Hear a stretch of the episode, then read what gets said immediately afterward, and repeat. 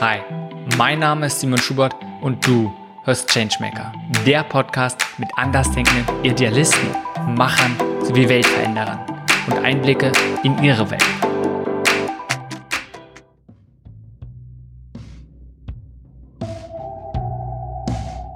Diese Folge ist mit Dr. Arndt Pechstein. Arndt ist Entrepreneur, Managementberater, Coach und Keynote Speaker. Weiterhin ist er Experte auf den Gebieten Biomimikry, Design Thinking, agiles Arbeiten, exponentielle Organisation sowie Circular Economy. Als promovierter Neurowissenschaftler und agiler Coach begleitet er Organisationen bei der digitalen und agilen Transformation. Arndt ist Gründer der Berliner Innovationsagentur P360, Chairman der Biomimikry Academy sowie Design Thinking Coach am Hasso-Plattner Institut. Okay, lass uns starten mit dem Gespräch mit Arndt Pechstein wenn du dich vorstellen würdest, wenn du so beschreibst, was du machst, was ist es und wie passen diese ganz vielen verschiedenen Sachen für dich zusammen? Ja, ja, ähm, gute Frage tatsächlich. Ähm, wie passt das zusammen? Wo kommt das her? Vielleicht fange ich damit an. Ähm, das Ganze hat tatsächlich sich organisch entwickelt aus meiner Historie, würde ich sagen, aus der Art und Weise, äh, wie ich über die Jahre neue Themen exploriert habe und äh, sowohl aus meinem professionellen Hintergrund auch, äh, als auch aus dem, was ich dann damit gemacht habe. Vielleicht um da kurz ein, ja, erstmal das zu umreißen, ist praktisch mein Hintergrund ursprünglich in einem ganz anderen Feld als das, was ich jetzt tatsächlich tue, nämlich in der Biochemie, Biotechnologie. Das habe ich mal studiert äh, auf Diplom damals noch und ähm, habe dann eine Faszination schon immer gehabt für Naturwissenschaft, für komplexe Zusammenhänge, für biologische Systeme ähm, und die ganzen Mechanismen, die damit zusammenhängen und wollte dann tiefer eintauchen. Bin dann in die Neurowissenschaften gegangen, habe dort meine Promotion gemacht in Berlin und mich mit Lernen, Gedächtnis beschäftigt und den molekularen Mechanismen des Lernens und äh, fand das super spannend und wir können dann gerne auch nochmal später reingehen, warum ich da nicht geblieben bin. Aber das hat mich dann irgendwann zu anderen komplexen Systemen gebracht, nämlich biologischen Ökosystemen, biologischen Organismen und so weiter. Und das war dann für mich so ein Punkt und ein Anker, wo ich gedacht habe, das ist doch ein genialer Ansatzpunkt, um Innovation anders zu denken, um zu schauen, wie kann eigentlich das innovativste System das wir kennen und wo wir Bestandteil von sind, nämlich biologische Systeme, komplexe adaptive Systeme, ein Vorbild sein für das, was wir tun, wenn wir über Adaption und, und Innovation sprechen.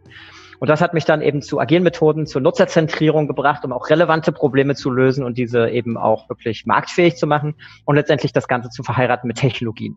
Und das ist im Prinzip das, wo wir schon dann beim hybriden Denken, beim Hybrid Thinking sind, genau das zusammenzuführen.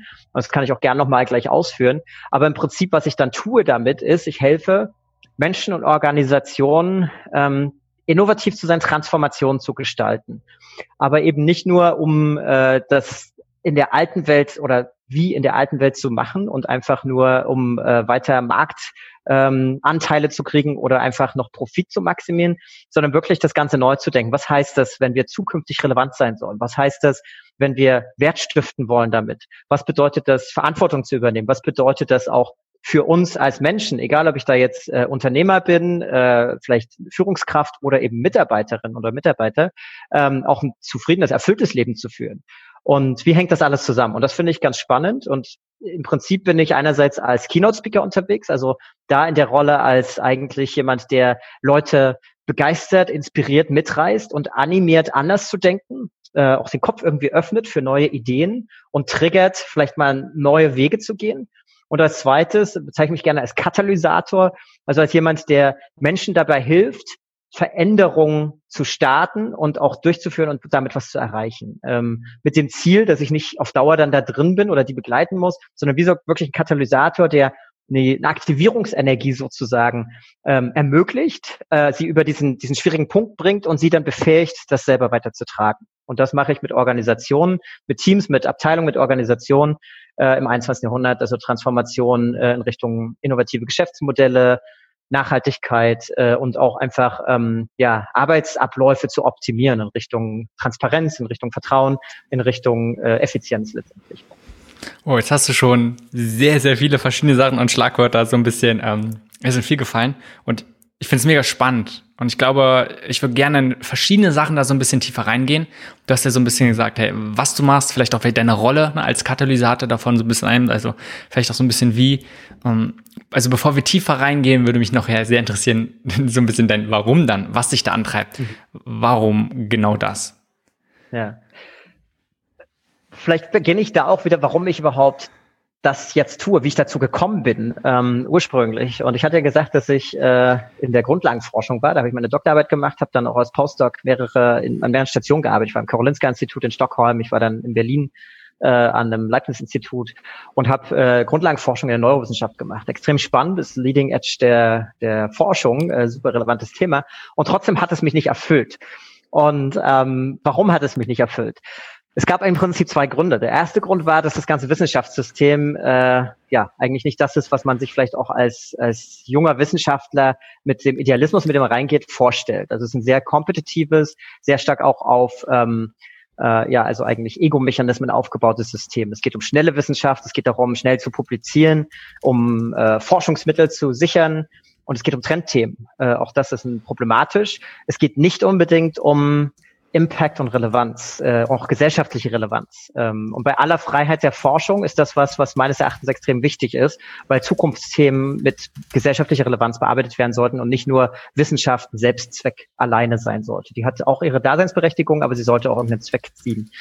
Und der zweite Punkt, und den hatte ich gerade mit schon äh, berührt, ist, äh, was, äh, woran man Erfolg in der Wissenschaft misst, in der, im akademischen Umfeld, ist der sogenannte Impact Factor.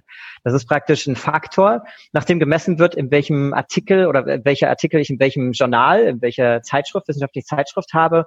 Und je höher dieser Faktor ist, das hängt damit zusammen, wie oft das zitiert wird, wie bekannt diese Zeitschrift ist, äh, wie hochrangig das praktisch besetzt ist äh, und was da für Artikel publiziert werden. Umso höher ist dieser Faktor und desto besser hat man Förderchancen. Und ich habe überlegt, eigentlich ist das ja auch so wie diese KPIs, diese äh, Indikatoren, die wir auch in der Wirtschaft nutzen, irgendwie so ein sehr 20. Jahrhundert-Faktor. Ich messe irgendwie so eine abstrakte Zahl und bewerte danach, ob die Wissenschaft gut ist oder nicht. Und ich habe mir überlegt, ich will nicht Impact Factor, ich will Impact.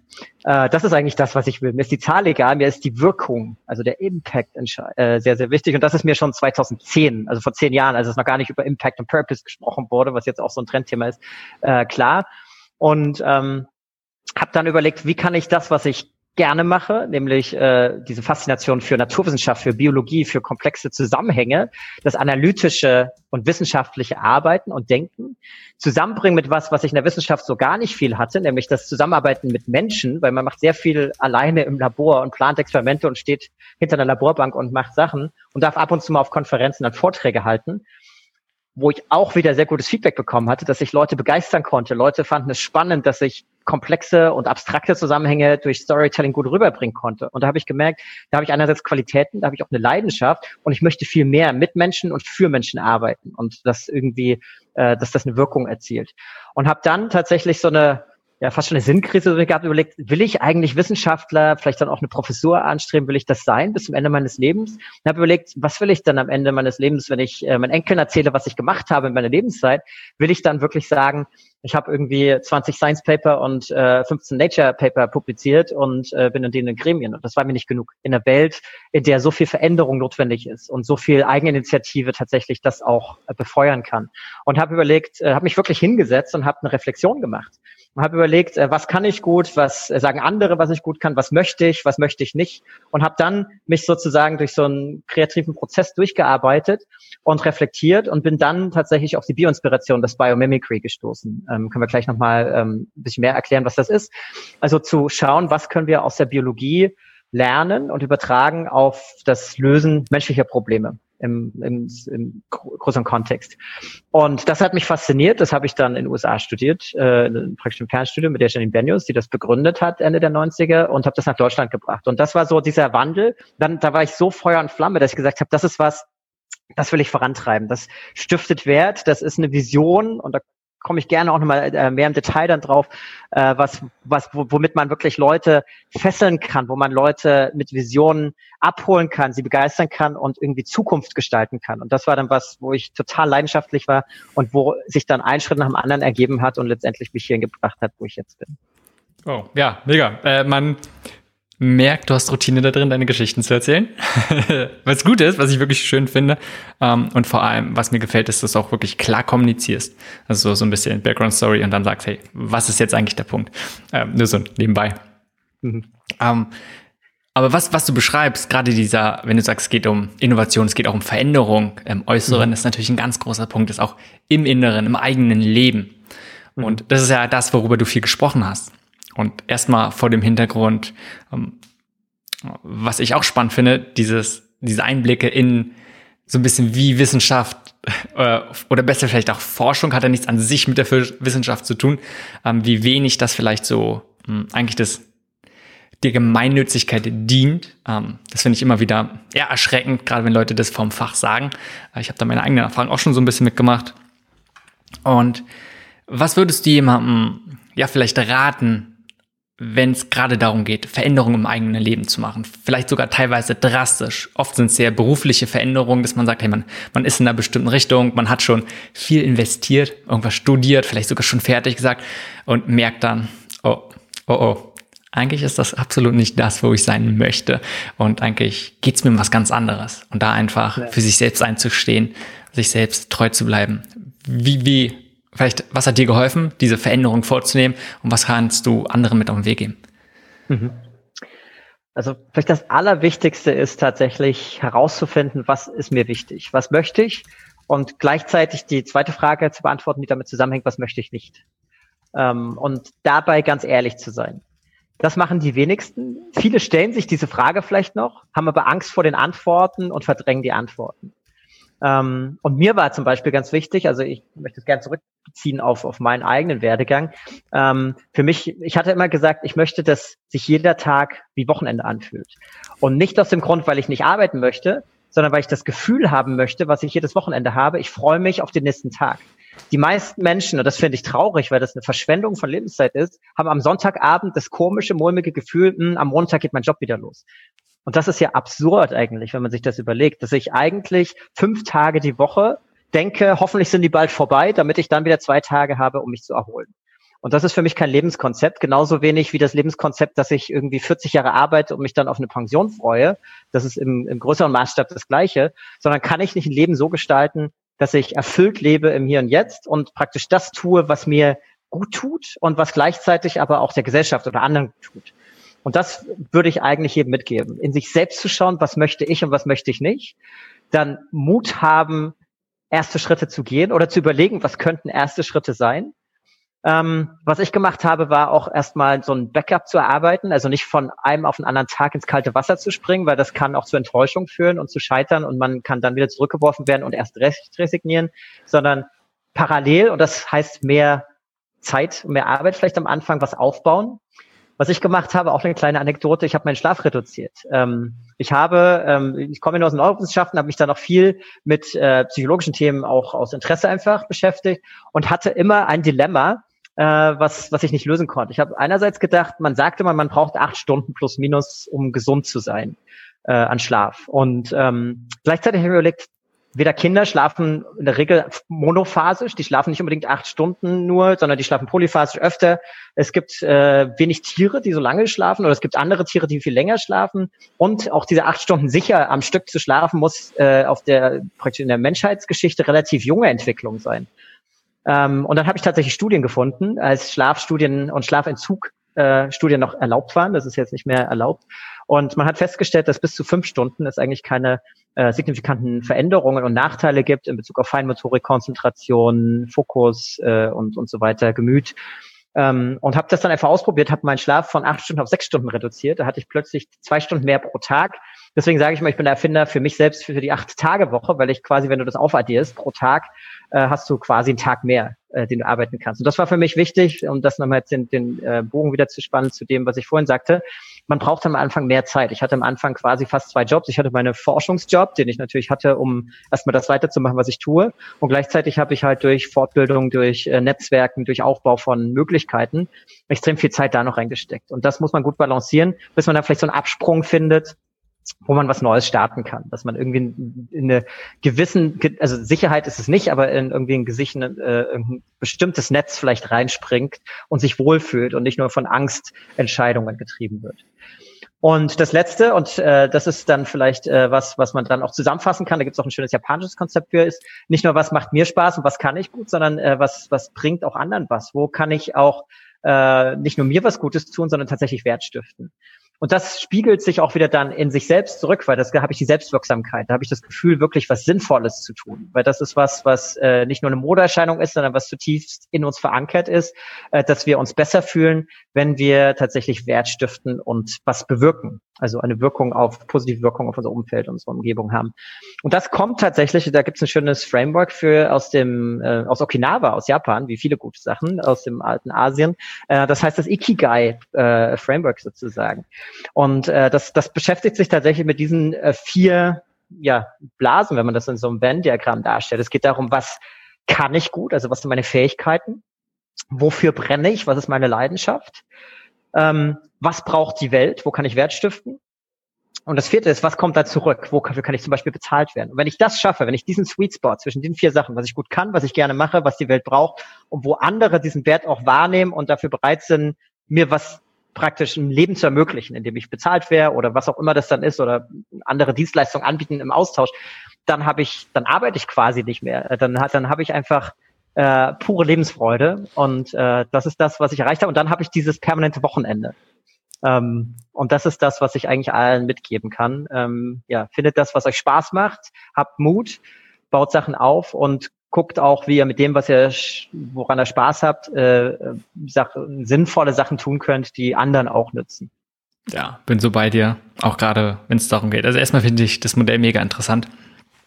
Ähm, aber was du auch mal gesagt, wertstiftend, ich finde so bedeutungsvolle Arbeit ne, oder halt mhm. sinnstiftend, äh, geht ja alles so ein bisschen in die Richtung. Ähm, genau. Und wenn man so ein bisschen vielleicht auch vereinfacht, ich finde immer ganz gut, sich darauf zu fokussieren, ja, was ist es, was einen selbst erfüllt?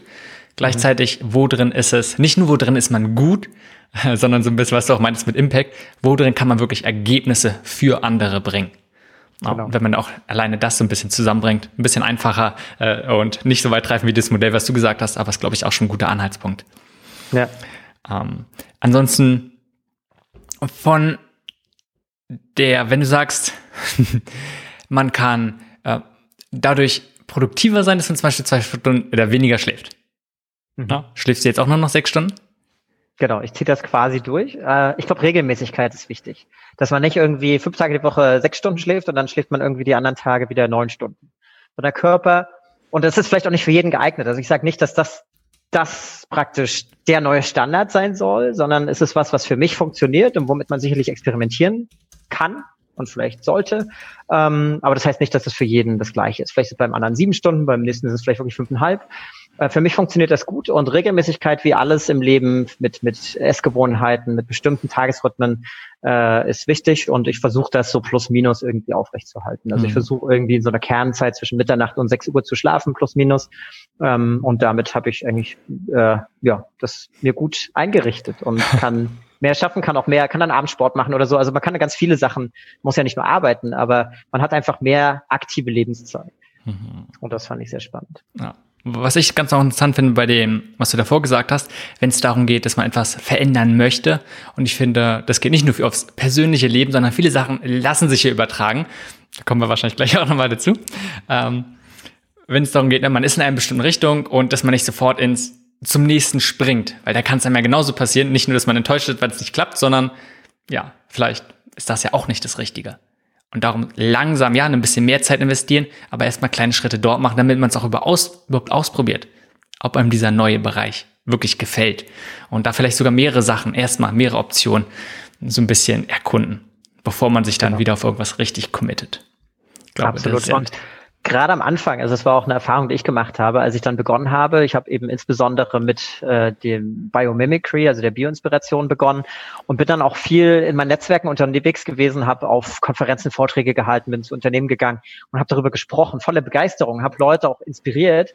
Aber es hat am Anfang nicht überall ähm, praktisch Aufträge ausgelöst. Und ich habe da auch ganz viel gelernt. Also man muss einfach schauen, welche Sachen mache ich am Anfang auch äh, viel mehr, als ich das später fokussiert machen kann, weil ich viel gelernt habe. Also wo ich einfach auch eben die Geschichte, wie muss ich sie erzählen, wie kann ich es relevant machen, was sind die Problematiken der, äh, ja, wenn ich es als Kunden oder Partner oder Netzwerkteilnehmer habe, was, was spricht dir an und wie kann ich da wirklich eben Wert stiften? Das ist eben auch da die Frage wieder, weil es ist toll, wenn ich von was begeistert bin, aber das alleine ist ja noch nicht eine Garantie dafür, dass es Wert stiftet, sondern es muss ja auch irgendwas ansprechen, es muss ja irgendein Problem lösen oder irgendeine Möglichkeit bieten. Und das rauszufinden, braucht am Anfang einfach so ein, so ein, ja, so ein Sondieren.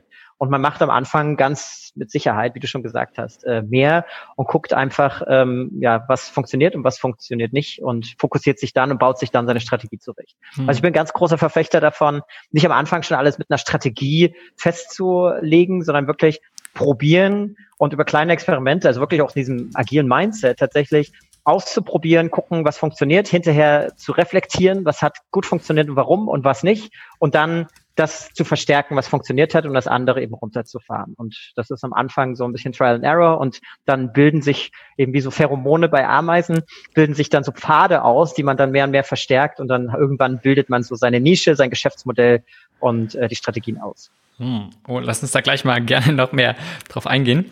Davor noch, weil du jetzt mehrmals schon Lernen angesprochen hast. Und erstmal, was ist eine so, so eine Sache, die du jetzt vielleicht in den letzten, in der letzten Zeit, letzten Monaten, vielleicht im letzten Jahr ähm, irgendwas Wichtiges, Bedeutsames gelernt hast?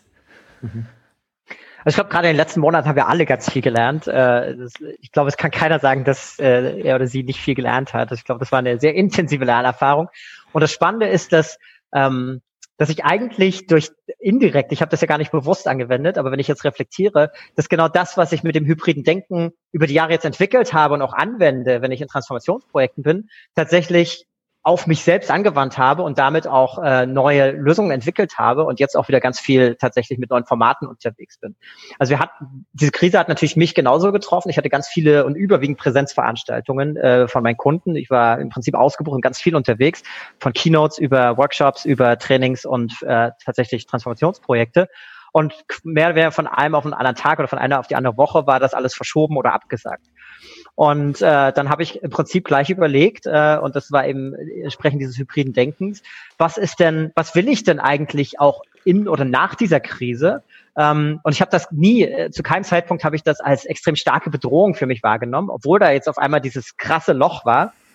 Ähm, ähm, und habe überlegt, was ist eigentlich, was steckt da als, als Möglichkeit drin und habe dann mit dieser Vision gearbeitet, wow, eigentlich ist es ja eine gigantische Chance gesamtgesellschaftlich, um irgendwo neu zu starten, neue Sachen auszuprobieren. Und das war für mich so ein totaler Treiber, äh, um Sachen erstmal zu tun, die mir dabei helfen, das zu skizzieren, was ich möchte danach, um dann auch tatsächlich Maßnahmen zu ergreifen, um diese Sachen auszubauen. Also ich habe ganz faktisch dann zum Beispiel meine Website äh, aufgebaut, meine, meine persönliche, die ich schon lange als Projekt auch vorhatte, aber wenn man eben ständig unterwegs ist, nie dazu gekommen.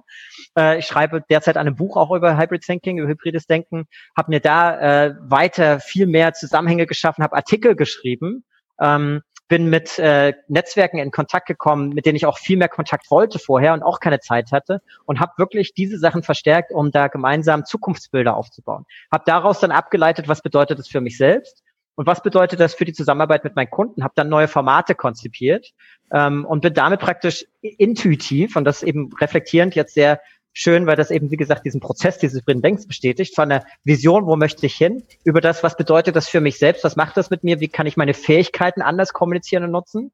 Äh, zur dritten Komponente dann, wie kriege ich das in Partnerschaft, Zusammenarbeit mit anderen, sowohl mit meinem Netzwerk als auch mit meinen Kunden hin. Und das vierte dann, wie generiere ich daraus eine neue Geschäftsmodelle und neue Produkte.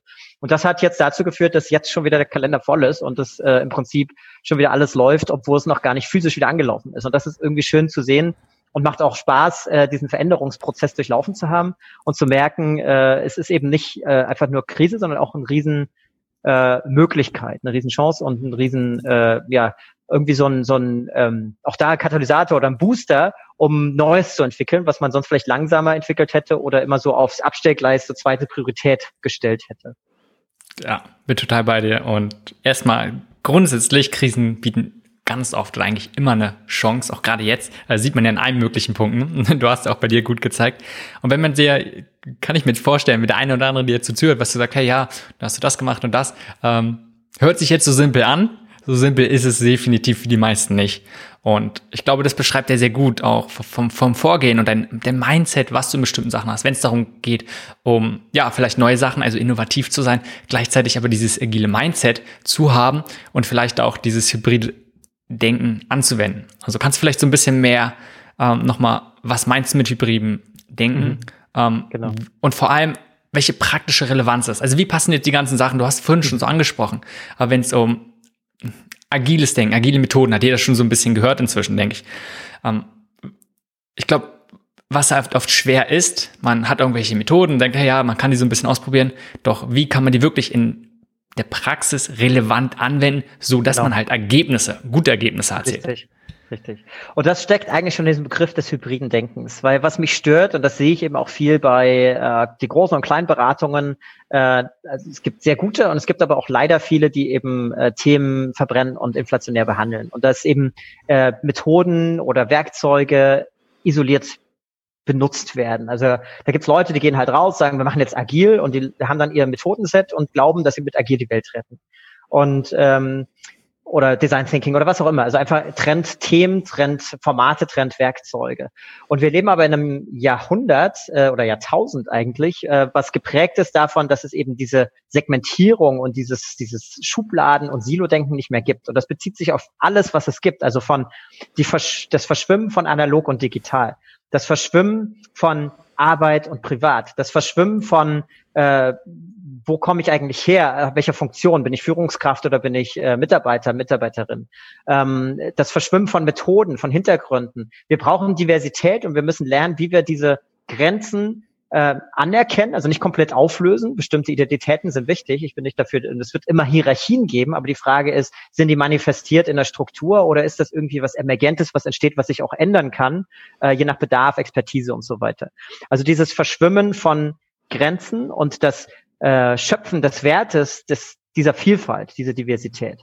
Und äh, darauf aufbauend habe ich dann überlegt, wie kann man eben Methoden sinnvoll zusammenbringen, dass man sie dann anwendet, wann und wenn sie sinnvoll sind, aber auch immer die Grenzen erkennt und praktisch damit Überlappungen schafft zwischen verschiedenen Ansätzen und Methoden.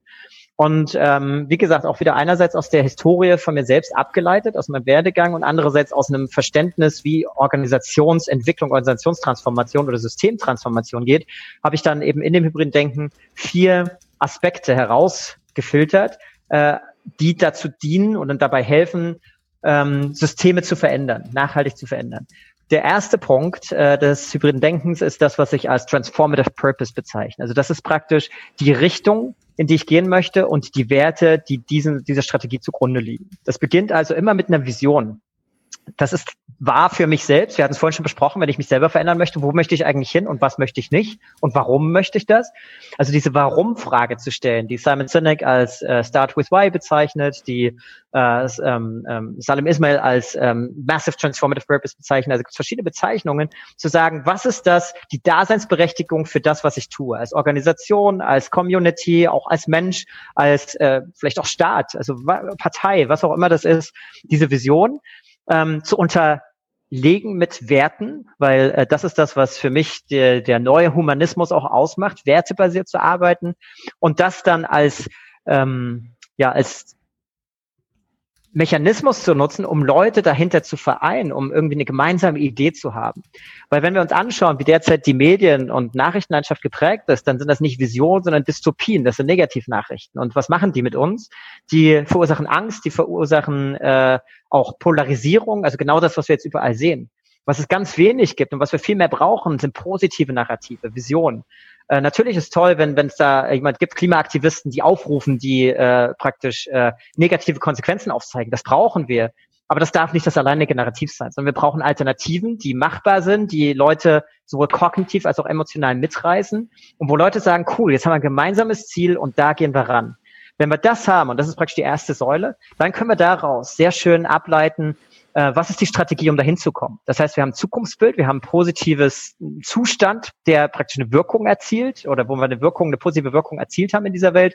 Was brauchen wir, um dahin zu kommen? Und daraus kann ich dann ganz zielgerichtet, ganz klar Strategien und, und Schritte ableiten, und das dann auch äh, mit mit einer äh, mit einem Beteiligungsprozess, also da helfen dann zum Beispiel Werkzeuge wie diese Objectives Key Results, die von dem John Doe entwickelt worden, wo man praktisch große Ziele hat und dann aber äh, sowohl top-down als auch bottom-up äh, definiert, wie kommen wir dahin und woran messen wir Erfolg. Dass das nicht irgendwas ist an irgendwelchen abstrakten Indikatoren oder gleichzeitig oder, oder umgekehrt komplett ungemessen und irgendwie diffus, sondern ganz klar ausgerichtet auf diese Vision und ganz klar auch in kleineren Etappen, also zum Beispiel in vierteljährlichen Abständen, man evaluiert, sind wir da, was hat funktioniert und was nicht und warum nicht. Mhm. Und das ist im Prinzip der erste, äh, der erste Punkt des hybriden Denkens. Vision und daraus eine klare Strategie mit Partizipation ableiten. Okay, wie, wie kommt man zu einer guten Vision? Wäre jetzt für mich sehr naheliegend. Denn ich denke, ja. viele, und gerade wenn du so ein bisschen alteingesessene Unternehmen oder Organisationen hast, die, ja, dann, dann wird oft eine Vision so backwards genommen. Hey, wir sind da und das wollen wir sowieso machen und das ist jetzt unsere Vision. Ja. Und genau. Also äh, eine gute Vision startet eigentlich, äh, also hat zwei Komponenten im Prinzip. Das erste, ähm, was was ist ein Feld, ein Bereich, wo wir äh, vielleicht auch gut sind? Also auch da wieder, äh, wo können wir irgendwo einen Beitrag leisten? Mit dem, was wir können, mit der Geschichte, die wir haben, mit den Leuten und äh, Fähigkeiten, die wir in der Organisation haben. Äh, weil ich kann natürlich eine Vision haben, wenn ich aber null Fähigkeiten habe, bedeutet das, dass ich komplett einen Neustart mache. Was ich auch machen kann, aber es ist natürlich ungleich schwerer, gerade wenn ich jetzt eine Organisationstransformation mit, mit einem Bestand an Belegschaft und mit Menschen machen möchte, die ich auch wertschätze und die ich mitnehmen möchte. Ähm, das zweite ist, was wird gebraucht? Also was ist äh, im, in einem Bereich, in dem ich vielleicht irgendwie eine Expertise habe, wo kann es hingehen, was gibt Möglichkeiten und darüber hinaus. Nicht nur was, was ist möglich, sondern was ist wünschenswert.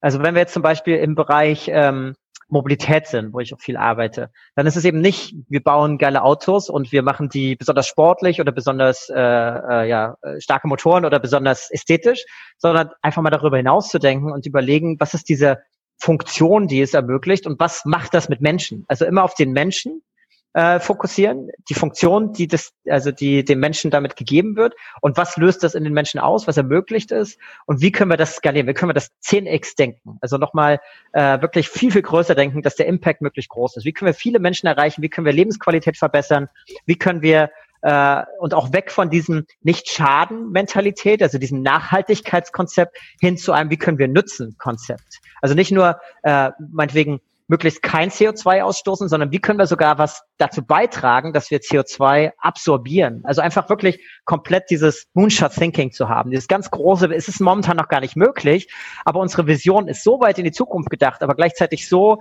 äh, leidenschaftlich, dass das was ist, was uns anspornt, das Bestmögliche zu machen. Und wir können uns zum Beispiel anschauen, wenn wir uns einen Elon Musk anschauen, der hat das, egal welche Firma der hat, äh, der hat diese großen Visionen. Leute fassen sich regelmäßig an den Kopf und sagen, das ist ein Spinner, das ist absolut unmöglich, er baut irgendwelche Tunnel oder der, der landet Raketen. Ein paar Jahre später zeigt er uns, er macht es und wird damit praktisch Weltklasse. Und das sind Visionen. Ich rede von solchen Visionen und nicht einfach, wir reduzieren unsere Emissionen um zehn Prozent. Das ist keine Vision. Das ist ein strategisches Ziel auf dem Weg, vielleicht zu einer großen Vision, aber das ist viel zu klein gedacht. Ja, voll gut. Lass uns schauen, äh, wenn du hast ja gesagt, es gibt vier mhm. Bereiche ähm, von dem hybriden Denken. Äh, Wäre klasse, wenn du die mal so kurz umreißen genau. könntest. Genau. Der zweite Bereich, also wir haben jetzt gesagt, jetzt haben wir die Vision, jetzt haben wir Leute irgendwie vereint um gemeinsam eine Idee äh, und das runtergebrochen, wie wir das erreichen. Das nächste ist, wir brauchen äh, fähige Menschen, die intrinsisch motiviert sind, die praktisch das einbringen können, was ihre Leidenschaft ist und was sie können und sich dabei weiterentwickeln. Also es geht hier, äh, ich bezeichne das auch als Mindset Innovation. Äh, es geht darum, Menschen zu befähigen und anzuerkennen, dass jeder Spezielles. Jeder ist einzigartig und es gibt eben nicht diesen Standard, den wir versuchen nach wie vor in unserer Bildung äh, durchzudrücken, dass jeder das gleiche lernt in der gleichen Zeit und mit den gleichen Kriterien bewertet wird, sondern zu fördern, was macht die Menschen aus und wo sind sie voller Leidenschaft dabei und wie kann ich sie weiterentwickeln über die Zeit, wie kann ich auch analytische und intuitive Fähigkeiten fördern, weil unser Gehirn besteht nicht nur aus dem äh, Neokortex und dem äh, präfrontalen Kortex, die für analytisch Denken und, und äh, Vorhersage äh, gedacht sind, sondern eben auch unserem limbischen System, was für äh, Empathie, für Gefühle, für Vertrauen, für Intuition verantwortlich sind. Und das müssen wir koppeln. Und das hat was mit Persönlichkeitsentwicklung, äh, mit Wertschätzung, mit komplett neuen äh, Modellen. Was macht ein Mensch aus und wie wirkt ein Mensch selbst motiviert, intrinsisch motiviert nach seinen besten Fähigkeiten und seinen äh, großen Leidenschaften. Das ist die zweite Säule. Die dritte Säule ist dann, äh, wenn wir das schaffen äh, und permanent Menschen befähigen und sie auch ähm, äh, ja, weiterentwickeln lassen, reicht das ja noch nicht aus. Wir müssen zusammenarbeiten, weil komplexe Probleme brauchen Teams, sie brauchen Verschiedenheit. Ähm, und das heißt, wir müssen lernen, zusammenzuarbeiten. Das bezeichne ich als agile Kollaboration. Ähm, das heißt, hier müssen wir lernen, und hier kommen die agilen Methoden natürlich dann zum Spiel.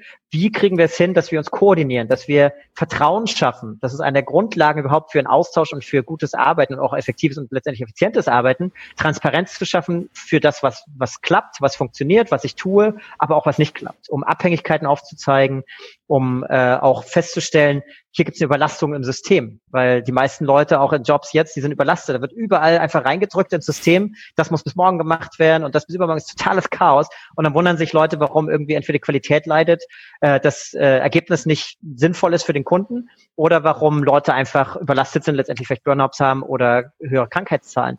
Das heißt, wir müssen da eine Balance schaffen für Wertschätzung einerseits, aber eben auch einen, äh, einen praktisch diesen Arbeitsfluss optimieren, agil zusammenarbeiten. Was da auch drin steckt, ist das experimentelle Arbeiten zu akzeptieren, dass wir eben nicht vorausschauen können, immer was passiert, sondern dass wir mit äh, im komplexen Umfeld mit äh, Annahmen arbeiten müssen, mit Hypothesen und diese validieren oder invalidieren müssen. Und das vierte ist dann, äh, da geht es dann eben um Geschäftsmodelle und Innovation und äh, Organisationsentwicklung. Ähm, wie baue ich, ich bezeichne das als Future Business, also wie baue ich jetzt Organisationen, die zukunftsfähig sind, die zukünftig relevant sind. Das hat vielerlei ähm, Aspekte. Das eine ist, was ist mein Geschäftsmodell? Ist das, was ich tue, eigentlich zukunftsfähig? Ähm, wenn ich jetzt zum Beispiel Automobilhersteller bin, werde ich wahrscheinlich in zehn Jahren nicht mehr so Autos bauen, auch wenn die elektrisch sind, sondern das ist äh, was, äh, wo ich mich, wo ich weiterdenken muss, einfach viel weiterdenken muss. Äh, wie kann ich auch selber das äh, kannibalisieren, was ich derzeit tue, also disruptiv denken und auch äh, das zulassen und fördern in der Organisation. Gleichzeitig auch zu überlegen, wie, äh, wie nehme ich diese gesellschaftliche Verantwortung wahr als Organisation zunehmend. Äh, einerseits, weil es die Mitarbeiter, Mitarbeiterinnen einfordern, diesen Purpose, diese Identifikation mit dem Unternehmen, was wiederum zurückgeht auf die Vision. Da haben wir den Kreis dann gespannt. Zum Zweiten aber auch nach außen. Wie wäre ich wahrgenommen als, als authentische Organisation? Und auch ich bin mir sicher, dass zukünftig auch von regulatorischer Seite das eine größere Rolle spielen wird. Was ist der Beitrag von Wirtschaft auf äh, Verantwortung in Bezug auf Gesellschaft und Umwelt? Und äh, da denke ich zum Beispiel an Themen wie Kreislaufwirtschaft, also Circular Economy. Wie führe ich dazu, dass ich eben nicht in Wertschöpfungsketten denke, sondern in Kreisläufen, in Netzwerken? Wie gehe ich mit Ressourcen um? Wie gehe ich mit Menschen um? Welchen Beitrag habe ich, wie ich schon sagte, auf die Gesellschaft? Und damit habe ich so einen äh, selbstverstärkenden Mechanismus, weil da bin ich wieder bei den Werten, da bin ich wieder bei der Vision. Und wenn ich das schaffe zu verknüpfen, habe ich auch da wieder das Hybride, dieses äh, Verbindende, nämlich die Menschen, die zusammenarbeiten können an etwas Sinnvollem. Und das ist im Prinzip das, was ich als auch hybride Organisationen dann bezeichne. Also Organisationen, die verknüpft sind, die äh, über Grenzen hinwegdenken, die nicht in, in festen Strukturen und Silos denken, sondern wirklich offen sind, ausprobieren und anpassungsfähig letztendlich. Und wir merken, dass in Krisenzeiten wie diesen jetzt, dass das Einzige ist, was uns, die, was uns überlebensfähig macht, nämlich anpassungsfähig zu sein, zu lernen und vielleicht schon Sachen vorauszudenken, auf jeden Fall dann, wenn die Krise eintritt, sehr, sehr schnell reagieren zu können und äh, ja, dann auch weiter nicht nur zu überleben, sondern tatsächlich zu wachsen daran. Hm. Was du sagst, hört sich erstmal mega interessant an und auch sehr, ja, so in sich schlüssig und vor allem relevant, denke ich, für viele auch so größere, mittelgroße Organisationen. Und wenn ich mir jetzt vorstelle, du hast irgendwie ähm, vielleicht einzelne Leute oder auch wirklich eine kleine Organisation, die denken, boah, von dem ganzen machen, was wir machen, ähm, das ist viel zu komplex für uns. Ähm, kannst du das, und ich kann mir vorstellen, und ich bin davon überzeugt, dass man es auch sehr einfach unterbrechen kann und dass es genauso auch relevant ist für einzelne Leute.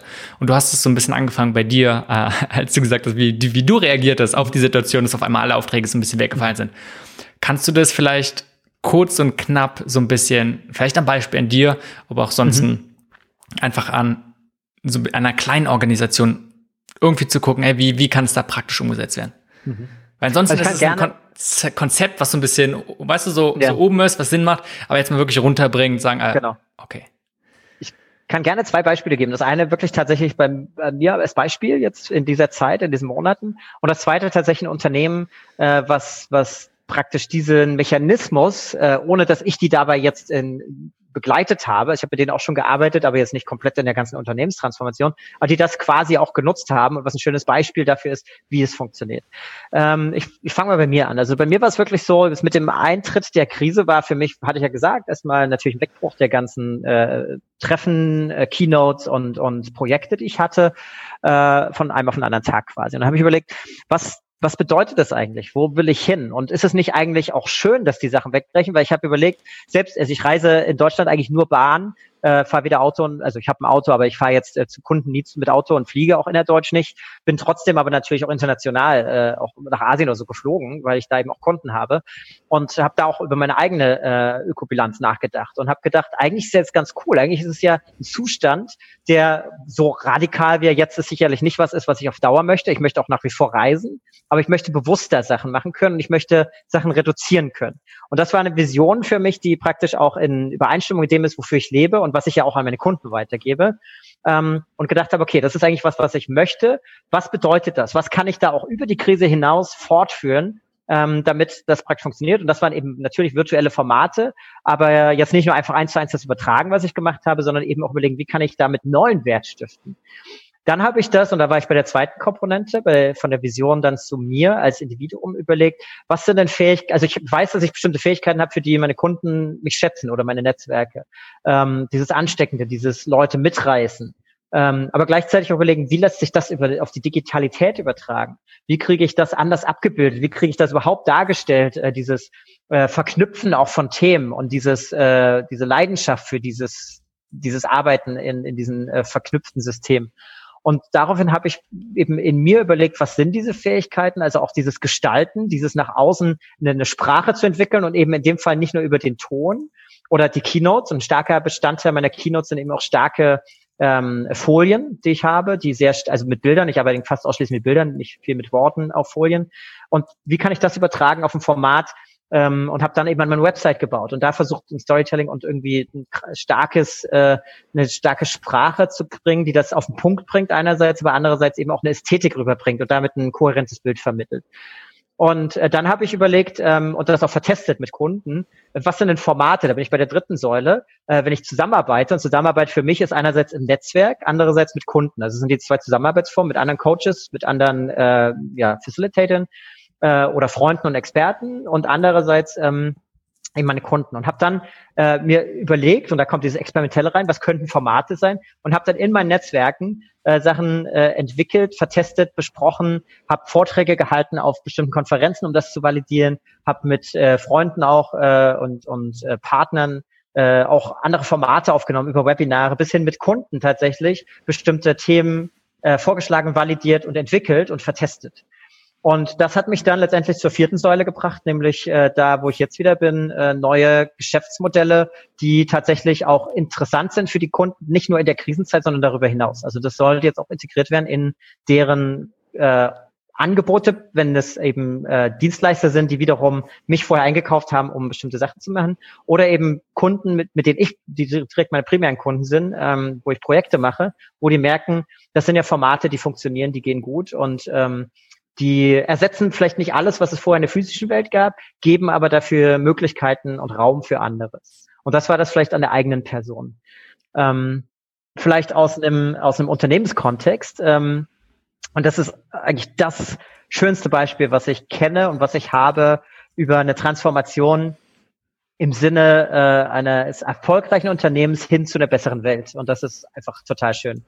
Ähm, und zwar heißt das Interface. Interface Carpet äh, Floor. Ähm, die machen, die sind in Atlanta, in den USA, ist ein Unternehmen, die machen im Prinzip Teppichböden, Teppichfliesen. Ähm, das Unternehmen äh, gibt seit vielen Jahrzehnten, wurde von dem Ray Anderson gegründet in den USA. Und der hat in den Mitte, Mitte der 90er eine Erkenntnis gehabt, nachdem er ein zentrales Buch gelesen hat. Das ist vielleicht auch was, ähm, was wir dann später äh, mal als Tipp geben können.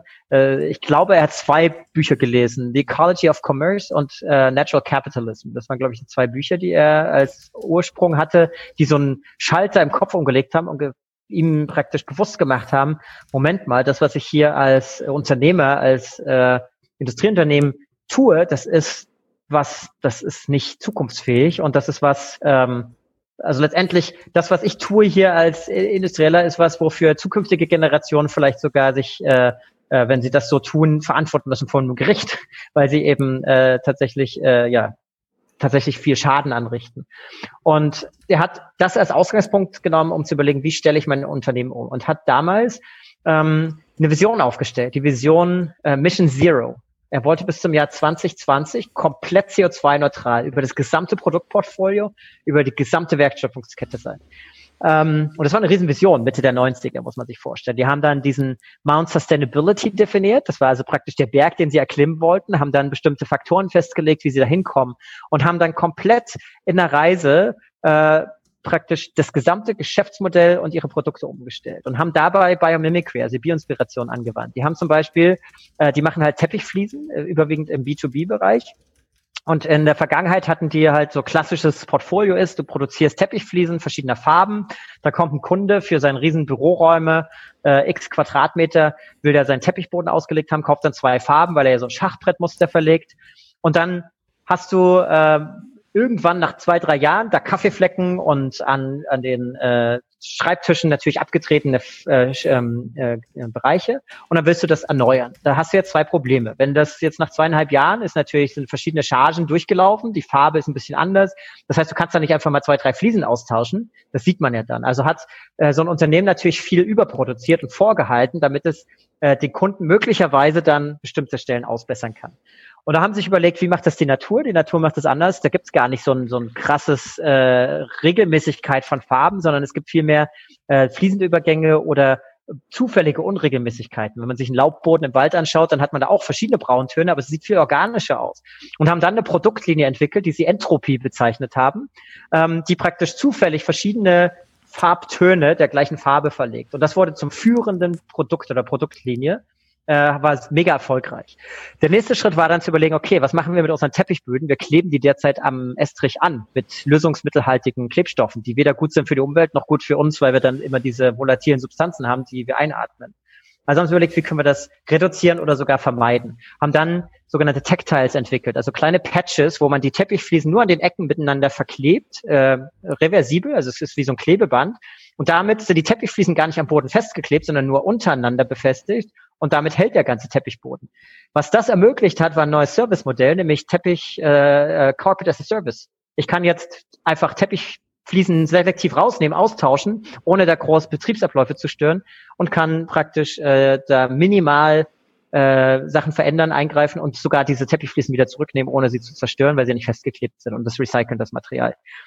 Der nächste große Schritt, äh, und das, das ist mega spannend, weil sie immer weiter systemisch gedacht haben und diese Vision dann über das Schulen der Mitarbeiter, und da sind wir bei der Befähigung der Mitarbeiter und dann Zusammenarbeiten auch über die verschiedenen Standorte und ihre Partner, nämlich die Kollaboration auch über Zulieferer. Sie haben dann parallel mit Zulieferern daran gearbeitet, wie kriegen wir ähm, recycelfähiges Nylon produziert, weil das derzeit nur oder bis zu dem Zeitpunkt nur im Down gecycelt wurde oder neu hergestellt wurde äh, aus, aus Erdölprodukten ähm, sozusagen. Wie können wir das recycelfähig machen, dass es zu 100 Prozent wieder zurückgewonnen werden kann? Und äh, haben dann eben neue Materialien entwickelt, die hundertprozentig recycelfähig war. Aber, und das jetzt wird's richtig spannend, wir haben dann überlegt, wie können wir äh, Kreisläufe schließen. wir wissen alle, dass es extrem viel Meeresplastik gibt. Und das ist nicht nur irgendwelche Verbraucherprodukte, ähm, sondern das sind auch Fischernetze, Nylonnetze. Die sind nämlich zu 100 Prozent aus Nylon. Gleichzeitig haben wir eine Überfischung der Meere. Und man kann die Fischer äh, in diesen Ländern ja nicht dafür unbedingt anklagen, dass sie weiterfischen, weil das ist deren Lebensunterhalt. Wenn ich jetzt aber, und das ist, was Interface dann tut, die Leute dafür bezahle, dass sie nicht Fische, sondern Nylonnetze aus dem Meer holen, dann haben die einen Lebensunterhalt. Gleichzeitig kann ich die Netze dann nutzen, um daraus die Rohstoffe sozusagen zu nutzen, um Teppichfliesen zu bauen und kann das wieder zu komplett zu recyceln. Und äh, die haben dann ihre Mission Zero äh, Mission Zero bereits 2018 erreicht, also zwei Jahre bevor, komplett über das Produktportfolio CO2-neutral zu sein, komplett über die gesamte Wertschöpfungskette und arbeiten jetzt an der äh, Mission schon seit zwei Jahren äh, Climate Takeback. Das heißt, sie arbeiten jetzt an Produkten, die CO2-positiv sind. Das heißt, die CO2 absorbieren über die Produktherstellung. Und da haben sie auch schon ein Produkt rausgebracht, eine äh, Teppichfliese, deren Untergrund sozusagen in der Herstellung netto CO2 bindet und nicht freisetzt. Und das ist natürlich grandios, weil es hier eben nicht darum geht, nicht zu schaden, sondern zu nützen. Und da sind wir eben, und das ist erfolgreich. Das sind alles validierte Geschäftsmodelle und das Unternehmen ist permanent am Wachsen. Und die Leute, wie gesagt, ich arbeite auch ein bisschen mit denen, habe hier und da mal ein paar Impulse gegeben. Äh, die sind, das sind einfach Leute, die, die, die glühen dafür und die, die arbeiten mit diesem Drive, mit dieser Leidenschaft, sind erfolgreich und äh, das ist was, was ich eben als so eine hybride Organisation sehe. Sinnstiften, erfolgreich sein, Menschen, die dafür brennen und äh, ja, Zukunft gestalten. Ja, mega inspirierend, wenn man die Geschichte gehört. Also danke, dass du die geteilt hast. Und Gern. also ich, was ich auch wirklich gut finde, dass für mich ähm, ja einfach viel fassbarer wird, was du damit meinst. Und vor allem, mhm. denke ich, sieht man sehr gut, wie man es an verschiedenen Stellen auch umsetzen kann. Mhm. Und was du ja sagst, Leute, die dafür brennen, die das voranbringen wollen, ich glaube, die gibt es an vielen verschiedenen Stellen. Und trotzdem kommt es nicht unbedingt zu solchen, so, so starken Innovationen, wie du es beschrieben hast. Leider. Ähm, wo ist deine Erfahrung nach so der größte Bottleneck? Oder was sind oft vielleicht, ich weiß nicht, ob es Fehler sind, aber was sind vielleicht deiner Meinung nach Gründe, wie von, ja, von Menschen, die vielleicht sogar innen drin eine Vision haben, sagen, äh, okay, sie wollen was besser machen und sie sind angetrieben. Also diese Inspiration, der Wille dafür fehlt nicht. Und trotzdem schaffen sie es nicht, irgendwie was zu realisieren. Was ist deiner Erfahrung nach, woran liegt es? Vielen Gründen. Ja. Also oft äh, gibt verschiedene Mechanismen. Das eine ist vielleicht, dass man sich alleine fühlt, dass man irgendwie das Gefühl hat, ich kann alleine nichts bewegen. Ich glaube, das hält viele zurück. Ich würde zwar gern, aber dann, äh, was kann ich denn alleine tun? Ich habe ja, ich kann ja nur so viel machen und ähm, meine Reichweite ist nicht groß genug. Äh, da wäre mein Tipp, erstmal zu schauen, oft ist es ja so, dass man nicht der Erste und der Einzige ist, der diese Idee oder diese Vision hat. Es gibt ja ganz viel und die, der Zugang zu den Informationen, wo es vielleicht schon Initiativen, Organisationen, Netzwerke gibt, Communities, die sich mit diesem Thema auseinandersetzen, äh, ist ja gegeben. Das heißt, einfach mal zu schauen, zu gucken, gibt es da schon eine Community, der ich mich anschließen kann, wo ich viel mehr Wirkung erzählen kann, wo ich Gleichgesinnte habe, mit denen ich mich austauschen kann, wo ich auf Infrastrukturen aufsetzen kann, die es schon gibt, ist so viel einfacher, als alles komplett neu zu bauen. Ähm, das gleiche sehe ich übrigens auch für viele Methoden. Also auch wenn ich jetzt ein, der Initiator von äh, Biomimicry in, German, in, in Deutschland war ähm, und das aufgebaut habe hier, ähm, bin ich trotzdem großer Verfechter davon, nicht irgendwelche Eitelkeit bezüglich irgendwelchen Begriffen zu haben, sondern ich glaube, dass diese ganzen Initiativen, ob das jetzt die Circular Economy ist oder Cradle to Cradle oder Biomimicry oder Blue Economy oder was auch immer, diese ganzen Initiativen, die einfach zusammenarbeiten müssen. Die haben alle ähnliche Ziele bis hin dazu die ähm, also die, die ganzen äh, auch alternativen äh, so, ähm, Agroforestry und ähm, da gibt's ja so viele Systeme und Communities und da einfach mal das zu verbinden und das Gemeinsame zu suchen und zu schauen, wie können wir da viel, viel mehr Momentum erzeugen.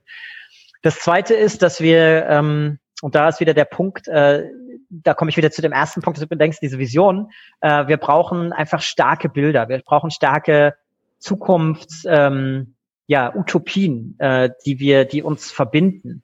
Und das ist was, was leider viel zu wenig da ist oft, äh, auf jeglichem Level, so in Organisationen, also auch da, um Belegschaft zu motivieren, aber auch gesellschaftlich, wenn wir schauen, äh, es gibt doch keine Partei, die das wirklich stark hat. Die sind doch alle mehr mit sich selbst beschäftigt. Und jetzt, wo wir ein gemeinsames, das ist ja auch spannend, jetzt, wo es nämlich ein gemeinsames Ziel gibt, nämlich da als Gesellschaft gesund und irgendwie durchzugehen. Da funktioniert es. Da funktioniert es auch mit wenig Bürokratie. Da funktioniert es auch äh, mit einem menschlichen Miteinander, mit einem gemeinsamen Zielverständnis. Und das ist ein schöner Beweis dafür, dass ein gemeinsames Ziel und eine gemeinsame Vision extrem stark und verbindend ist. Und das ist was auch, was wiederum äh, heutzutage viel einfacher ist als noch vor 20 Jahren, nämlich durch soziale Medien, durch auch wieder Communities, durch äh, Infrastrukturen, die bereits vorhanden sind, kann ich viel schneller Möglichkeiten, Nährboden schaffen, um das zu verbreiten und auch damit einen Gegenpol zu setzen zu diesen ganzen Polarisierungen, diese Aggression, die überall stattfindet. Weil das ist ja extrem, das, das ist ja eigentlich ein Ergebnis dessen, dass jeder viel zu sehr mit sich selbst beschäftigt ist und es eigentlich auf Konfrontation geht. Und viel wenig, also viel, wir müssen viel weniger darauf fokussieren, was sind die Unterschiede, sondern schauen, was sind Gemeinsamkeiten zwischen uns und wie können wir das nutzen, um uns in den gewünschten Zustand zu bringen. Mhm. Ähm, und äh, ja, ich, ich denke, das sind die zwei Punkte. Sich anschließen und gucken, was gibt es schon und das zweite positive Narrative aufbauen, um damit Momentum zu erzeugen, Leute zu erreichen. Und das nicht nur auf kognitive, also man, muss halt verschiedene Ebenen ansprechen. Man braucht das Kognitive, auch das Datenbasierte. Also ganz klar, äh, wenn ich, wenn ich über Klimawandel spreche, muss ich das mit Wissenschaft belegen und äh, auch unterscheiden, was ist wirklich wahre Wissenschaft und was sind irgendwelche falschen Daten. Und das Zweite ist aber, ich muss es auch auf einer emotionalen Ebene transportieren und da nicht auf der Angstspur. Man muss natürlich wachrüppeln, man darf auch mal provozieren, aber auf einer, auf einer, auf einer wünschenswerten Ebene. Wo will ich denn hin und nicht wovon will ich weg? Weil das ist entscheidend, was das mit uns macht, auch neurobiologisch. Äh, will ich von was weg, trigger ich diesen, diesen Adrenalin und, und Angstmodus und will ich irgendwo hin, trigger ich Motivation und ein aktives Handeln. Und das Letztere ist das, was wir wollen. Das heißt, die Art und Weise, wie wir Geschichten bauen und wie wir Leute mitnehmen, ist entscheidend für das Ergebnis. Ja, bin bei dir. Ah, hört sich gut an. Lass uns mal ein paar Schritte, ich weiß nicht, zurück oder ein bisschen zur, zur Seite machen und den Fokus mhm. mir auf dich legen. Ähm, es hört sich an, als wenn du dich sehr intensiv mit den verschiedensten Themen beschäftigt hast, was sicherlich auch notwendig ist, um gerade diese Verbindungen zu haben. äh, und von dem einen zum anderen etwas zu übertragen zu können. Wenn du dich auf eine Sache festlegen müsstest, was ist es, was du so am besten verstehst? Das ist eine gute Frage. Ähm, auch keine einfache Frage. Ähm, ich glaube, ich weiß gar nicht, ob es Verständnis und Fähigkeit ist. Ich glaube, es ist eine Kombination aus beiden. Ist tatsächlich Zusammenhänge zu sehen. Ich war ich war, ich konnte gut sein. Auch in der Wissenschaft war ich natürlich bis ins letzte Detail, bis auf Aminosäure-Level. Äh, innerhalb eines Proteins war ich im Detail und habe das erforscht und konnte das auch gut und war da auch erfolgreich. Aber das ist gar nicht meine Leidenschaft, sondern was ich, worin ich gut bin, ist Zusammenhänge zu sehen, Muster zu erkennen und dann daraus Ableitungen zu machen, was bedeutet das? Also von einer Organisation auf eine andere oder äh, innerhalb einer Organisation zum Beispiel, was sind die Dynamiken und was bedeutet das? Was macht das mit Menschen oder wie können wir das, welche Methode ist da jetzt sinnvoll anzuwenden? Und das ist das, was mir einerseits extrem viel Spaß macht und wo ich auch gut bin. Das ist jetzt gar nicht bestimmte Wissen, sondern das basiert, das ist, glaube ich, eine Mischung aus ähm, Erfahrung auf der einen Seite, die man dafür braucht, aber andererseits auch äh, eine Fähigkeit, eine Kompetenz, irgendwie Sachen wahrzunehmen, Muster zu erkennen und darauf äh, angemessen reagieren zu können und dann äh, Entscheidungen zu treffen entsprechend dieser Situation. Ich glaube, das ist was, äh, was ich gut kann. Ansonsten von dem Wissen her, wenn es um wirklich Wissen geht, denke ich, ist äh, das Wissen tatsächlich in äh, biologischen komplexen Systemen. Also was bedeutet diese Zusammenhänge, auch, aber auch da wieder die Zusammenhänge, jetzt nicht ähm, einzelne Organismen oder Ökosysteme im Detail. Ich bin kein äh, Biologe, sondern ich bin Biochemiker und Neurobiologe. Aber ähm, da zu verstehen, was sind Mechanismen in der Natur, äh, warum ökologische Systeme erfolgreich sind. Und das dann zu übertragen auf Organisationen. Ähm, das ist, glaube ich, eine Spezialexpertise, die ich habe, die ich mir auch über die Jahre angeeignet habe und die, die sehr spannend ist und die nicht nur spannend ist, um da jetzt neue Produkte oder so zu entwickeln, die man natürlich auch aus der Bionik sicherlich kennt, sondern vielmehr darüber hinausgehen, ähm, was macht das mit Organisation und Gesellschaft? Und das ist sehr, sehr, sehr spannend, wenn wir uns jetzt die Sprache in der Wirtschaft anschauen oder in der Gesellschaft. Wir reden ständig von Anpassungsfähigkeit, wir reden von lernenden Organisationen, wir sprechen von Resilienz, äh, wir sprechen von Netzwerken, wir sprechen von Selbstorganisation. Das sind alles Begriffe aus der Biologie. Und da zu verstehen, was steckt eigentlich dahinter, was sind die Dynamiken und wie können wir das übertragen auf menschliche Systeme, weil das ist ja nicht eins zu eins einfach nur kopieren, wir machen das wie eine Biene, wir sind ja kein Schwarm, sondern zu verstehen, was ist eigentlich der zugrunde liegende Mechanismus und wenn man den abstrahiert, was bedeutet das für eine Organisation? Da wird spannend und da habe ich ganz klar eine Expertise. Mm, mega interessant. Auch gerade das letzte, da lass uns gleich nochmal drauf eingehen davor. Ich denke, die, diese Fähigkeit, Zusammenhänge zu erkennen, auch gerade wirklich komplexen Sachen. Und letztendlich werden die meisten von uns, wenn nicht sogar alle, damit ständig konfrontiert mit sehr komplexen Sachen, auch gerade im beruflichen Kontext. Ähm, was hilft dir oder was da hilft deiner Meinung nach anderen, damit ja man besser, oder vielleicht auch leichter einfach Zusammenhänge ähm, erkennen kann, sie mhm. zusammenstellen kann und gleichzeitig dann, äh, ich denke, was, was für mich immer wichtig ist, nicht zu sagen, okay, du, du hast was ganz Komplexes, sondern im Zusammenhang, äh, wie, so wie du meintest, das grundlegende Prinzip dahinter zu erkennen. Mhm. Mhm. Ja. Also das erste ist, und das ist grundlegend für eine Welt, in der alles im Fluss und im Wandel zum einen sein scheint, aber zum anderen Teil auch ist, ist äh, ein Verständnis, in was für eine Art von Kontext oder Situation befinde ich mich. Das ist erstmal der erste Schritt. Ähm, nicht alles ist komplex. Ähm, und dann mit Mechanismen ranzugehen, die für Komplexität geeignet sind, äh, wäre praktisch unnötiger Energieaufwand und auch unangemessen und auch nicht erfolgsführend, äh, äh, wenn ich das tue in der Umgebung, die relativ in, einfach erschließbar ist und ähm, vielleicht über einen einfachen Mechanismus, über eine bereits bekannte und etablierte Methodik ähm, sozusagen lösbar ist. Also zu verstehen, befinde ich mich in einem Umfeld, in einer Umgebung, die vorhersehbar und die kontrollierbar ist, dann brauche ich da nicht mit Experimenten und äh, Agilität rangehen. Dann nutze ich einfach bekannte Standards und Checklisten. Befinde ich mich in einer Umgebung, die kompliziert ist, wo ich äh, vielleicht selber nicht alles weiß, wo ich aber mit Hilfe von Experten mich äh, praktisch beraten lassen kann oder austauschen können oder wo ich Daten äh, und Informationen nutzen kann und dann eine Analyse fahren kann und dann Informationen habe, um Entscheidungen zu treffen, dann brauche ich da immer noch keine agilen Methoden, sondern da bin ich einfach auf einer analytischen Ebene, wo ich dann Entscheidungen ganz einfach basierend auf irgendwelchen Analysen treffen kann. Wenn ich im komplexen Umfeld bin, dann muss ich viel mehr kollaborativ arbeiten, dann muss ich viel mehr ähm, mit, mit Experimenten, mit Hypothesen arbeiten, um Sachen auszuprobieren, weil ich nicht mehr weiß, was ich nicht weiß und weil ich nicht vorhersehen kann, was passiert. Und dann wird es immer Krisen geben. Und ähm, die sogenannten äh, schwarzen Schwäne, Black Swans, wie sie Nassim Taleb beschreibt, sind eben diese Events, wie wir das jetzt haben, mit Covid-19, mit äh, dem World Trade Center damals, mit der äh, Weltwirtschaftskrise, oder nicht Weltwirtschaft, aber der, der Finanzkrise in 2008. Ähm, das sind unvorhersehbare Ereignisse, die riesen Impact haben.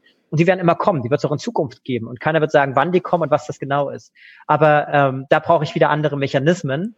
Und zu wissen, in welcher Situation, in welchem Kontext ich gerade bin, ist erstmal grundlegend entscheidend. Dabei gibt es ein, äh, ein Framework, das heißt äh, Kinevin Framework, das wurde von dem Dave Snowden entwickelt, das dabei hilft, um den Sinn zu erschließen, wo befinde ich mich gerade.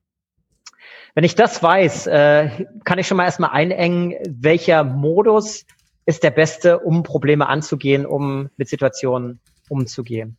Ähm, jetzt in Bezug auf Mustererkennung. Die brauche ich insbesondere dann, äh, wenn ich äh, zum Beispiel im komplexen Umfeld bin oder auch in Krisensituationen, ähm, wo ich schnell Lösungen finden muss oder wo ich in vorherseh unvorhersehbaren Kontexten äh, Lösungen finden soll. Und da hilft es, ähm, Vergleiche anzustellen ähm, zwischen vielleicht früheren Situationen und jetzigen Situationen oder zwischen parallelen Systemen oder wenn ich Experimente fahre, zwischen verschiedenen Experimenten, um dann zu sehen, gibt es da Ähnlichkeiten? Und äh, Mustererkennung ist tatsächlich, und deswegen ist auch dieses Ähnlichkeitsprinzip immer spannend, und das hatte ich ja vorhin schon mal gesagt, wir sollten gar nicht so sehr die Unterschiede suchen, sondern die Gemeinsamkeiten. Auch hier wieder die Gemeinsamkeiten. Gibt es irgendwelche Sachen, die sich ähm, abstrahieren lassen, die allgemeingültig sind für mehrere Situationen oder mehrere Probleme? Oder mehrere Lösungsansätze. Weil dann, dann ist vielleicht die, kann ich das als Filter nutzen, das ist immer noch keine Garantie, aber es ist ein Filter, um vielleicht ähm, ähm, praktisch Abkürzungen zu gehen. Und wir sprechen da zum Beispiel auch, äh, da, oder was damit ins Spiel kommt, sind sogenannte Heuristiken. In einem Bereich, wo ich nicht vorhersehen kann, wo ich nicht planen und kontrollieren kann, helfen mir sogenannte Heuristiken. Also das sind mentale Abkürzungen, die ich nutzen kann, um basierend auf bestimmten Mustern oder bestimmten Hilfsmitteln Entscheidungen zu treffen. Zum Beispiel, dass ich sage, ähm, äh, wenn ich jetzt ein Beispiel nehme, dass ich, äh, dass ich mal ein Beispiel für eine Heuristik finde, dass ich, ähm, wenn ich beim Wandern bin und ich möchte irgendwo hin, dass ich sage, ich gehe prinzipiell immer bergauf, dann ist es, ich weiß zwar noch nicht, äh, ob ich dann diesen Gipfel erreiche, aber ich würde dann äh, eine Grundregel haben. Tendenziell, im Zweifel muss ich immer den Weg nehmen, der bergauf geht. Weil wenn ich runtergehe, führt es mich tendenziell nicht auf den Gipfel. Auch wenn ich noch nicht weiß, ob das der richtige Weg ist. Aber das ist so eine Heuristik, die mir erstmal eine Indikation gibt, ein Muster, nachdem ich eine, eine Entscheidung leichter treffen kann in einem System, in, einem, in einer Umgebung, wo ich eher navigiere und äh, auf, nicht aufs, äh, praktisch nur auf Sicht fahre und nicht mit einer großen Karte und einem Plan äh, vorausschauend äh, alles vorher kontrollieren kann. Ja, voll gut. Ich, ich denke, auch da wieder äh, finde ich es mega interessant, so ein bisschen Einblick zu bekommen. Wie gehst du Probleme ran? Wie gehst du, wie gehst du das sehr strukturiert, aber auch sehr analytisch ähm, so ran? Und was ich mega wichtig finde, äh, ist das, was du ganz am Anfang gesagt hast, auch mal zu gucken, hey, wie, welchem Kontext bewegt man sich? Bevor man anfängt, irgendwie zu genau zu analysieren und wirklich reinzugehen, ähm, wo man dann vielleicht gar nicht mehr sieht, oh, okay, wo befinde ich mich jetzt? Das erstmal zu schauen. Ähm, ja, das finde ich super.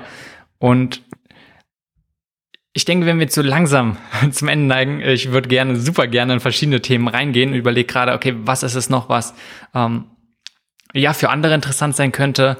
Was ist was, wo, wo du vielleicht auch so eine bisschen besondere Expertise hast? Ähm, Gibt es was, wo du sagst, das ist das, was bis jetzt ein bisschen zu kurz gekommen ist? Oder wo du sagst, hey, das möchtest du unbedingt nochmal reinbringen? Ist vielleicht ein Thema, wo ich auch weiß, dass das für viele interessant ist und was vielleicht gerade derzeit jetzt spannend sein könnte für die Hörerschaft, ist äh, das Thema der Bioinspiration. Das ist was, was noch nicht so Mainstream ist und was sicherlich eine spezielle Expertise ist und wo man vielleicht Leute auch nochmal inspirieren kann, wo man nochmal einen neuen Impuls setzen kann, dass Leute nochmal reinschauen. Ähm, vielleicht wollen wir darüber nochmal sprechen, über das Biomimicry und die Bioinspiration. Gerne.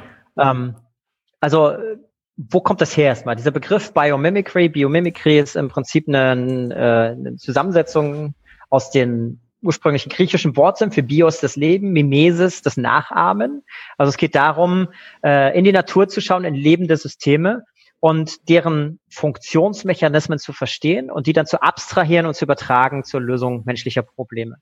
Also es geht ganz klar nicht darum, wie in der Kunst vielleicht irgendwas nachzubilden, was so aussieht wie Natur, ein Gebäude, was aussieht wie eine Blüte, sondern zum Beispiel ein Gebäude zu bauen, was vielleicht keine Heizung braucht, weil man einen Mechanismus verstanden hat, zum Beispiel irgendwelche Hohlstrukturen, die dann zur Temperaturisolation dienen, weil man das in irgendeinem Modellsystem gesehen hat, auch wenn es gar kein Gebäude war.